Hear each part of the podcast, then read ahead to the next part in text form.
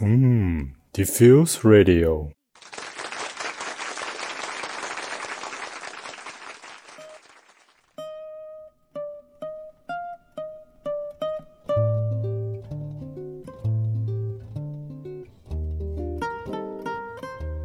嘿，Hello，大家好，我是你主播空瓶子。一个月没有更新了，这个月干嘛去了呢？都在更新视频。大家有没有在 B 站或者其他平台上看我的视频啊？如果没有的话，记得搜索特立凡或者特立凡眼镜。这期中年油腻男讲什么呢？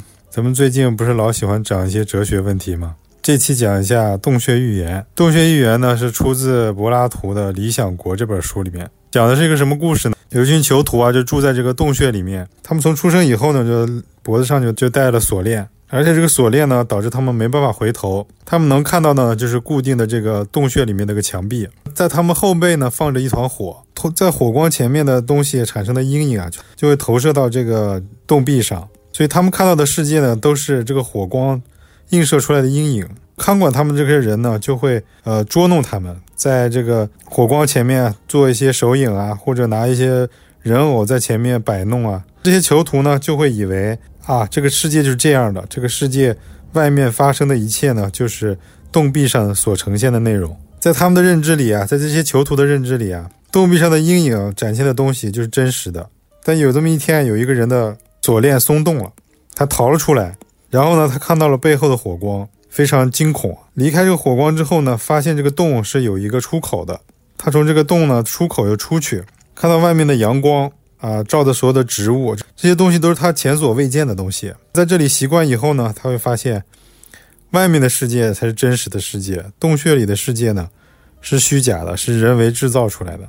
逃出这个洞穴的人呢，就叫自由人。但有很多逃出这些洞穴的人啊，他们不甘心，只是让自己看到了真相。他们也想解救还锁在洞里的人，他们就回去啊，把这个真相告诉在洞里面待着的那些囚徒。以前古希腊管这种人叫哲人王，但是生活在洞穴里久的人，他有的人是不愿意相信这些事情的，感觉这个人说的所有东西就像是疯子，超出他的认知范围了。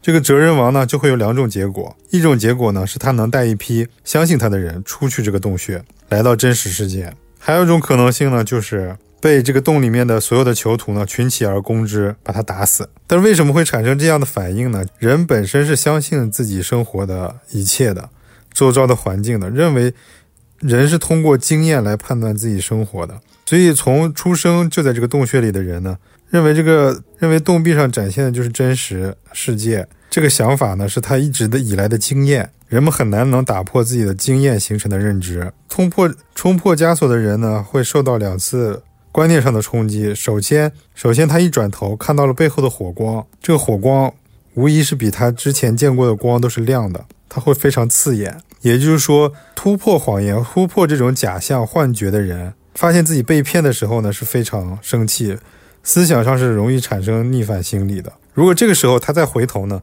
他就又回到了原先的和其他囚徒一样的境地了。那如果他现在，如果如果他看到了火光，他克服了这个光亮呢？他就可以走下一步，就探索这个洞穴。探索这个洞穴，就会发现洞穴的入口。出了洞穴之后呢，会看到阳光，阳光的亮度呢又比火焰要高很多，所以他又受到了第二次冲击。他没见过这么大的亮光，而且这世界外面这个外面的世界光怪陆离，在他的认知里面都是这些花草树木，在他的认知里都是没有的，也从来没见过。而且在对于他来说，真实的世界是充满危险的。所以呢，这个时候他又有两个选择，一个选择呢是留下来适应这个真实世界，还有一个办法呢就是逃回洞中。但有个问题啊，逃回洞中的自己呢，已经知道什么是真实世界了，没办法安心了。虽然他表面上看起来和其他看着幻觉的人、沉迷在幻觉中的人是一样的，但他内心已经不一样了，已经动摇了。那当然，一部分选择留下来在真实世界的人呢，他们就享受了更宽广的世界啊，了解什么是真实的世界。你说这样的生活更幸福吗？那不一定。但是他起码知道了真相，他活得不迷茫了，他活他就不再活在假象之中了。这就是我们人本身的一种渴望，就是求真。所有科学在奋斗的目标也其实就是求真。能在外面世界适应的人，又想着回来救这些洞穴里面被困的囚徒的人。他的精神就非常高尚了，所以被希腊人称为这个哲哲人王。但他回来以后呢，就像所有那些古代先知一样，你如果是拿到了一些真理，首先可能会被狱卒发现，也就是制造这些假象的人，他们会抨击他，会重伤他。其次就是我刚才说的，没有出过洞的人是不知道这个外面世界是什么样的，他们认为洞壁上的所有的影像就是真实世界，而外来的。而这个逃出去过的这个人呢，回来就在在说胡话，而且在刺激他们的认知，挑战他们的经验。这些话呢，特特别刺耳，所以他们很多人选择会不相信。那就返回来的哲人王呢，很有可能的下场是不怎么好的。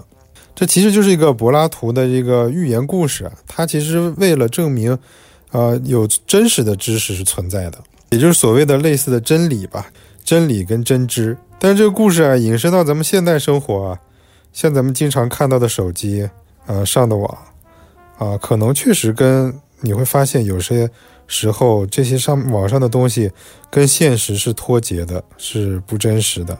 但你也不知道如何去破除这个枷锁，甚至有些时候别人跟你说的一些道理啊、理论，有些时候他在现实生生活中也不并不全然是这样。甚至我们有些时候守的这些规矩啊。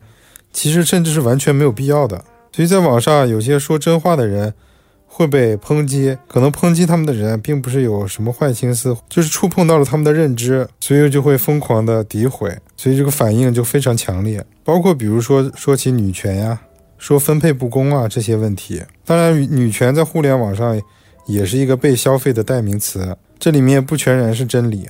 所以在咱们的生活中想一想这个寓言故事，有时候我觉得。咱们多数人可能只是看到了背后的火光，知道这是假象。那什么是真实的外面世界呢？在一个洞外的世界呢？咱们还知之甚少。所以大家呢，经常在生活中可以思考思考，自己是不是囚徒，有没有发现背后的火光和后面给你做影子的人，然后可以想想怎么能逃出这个洞穴。当然，我认为跑回来救人的人肯定也是存在的，只是这些人的声音啊，可能非常微弱，也有可能他说了呀，咱们。就选择性的忽略了。那好，本期非常简短、简单的一个洞穴预言，希望能引起你的思考。还是希望大家订阅、点赞、关注我的节目。最近我的小店生意非常不好啊，年年关将至了，大家有什么需要配眼镜啊、太阳镜的需求，请记得来我的小店看一看哦。那本期就到这里结束了，大家再见。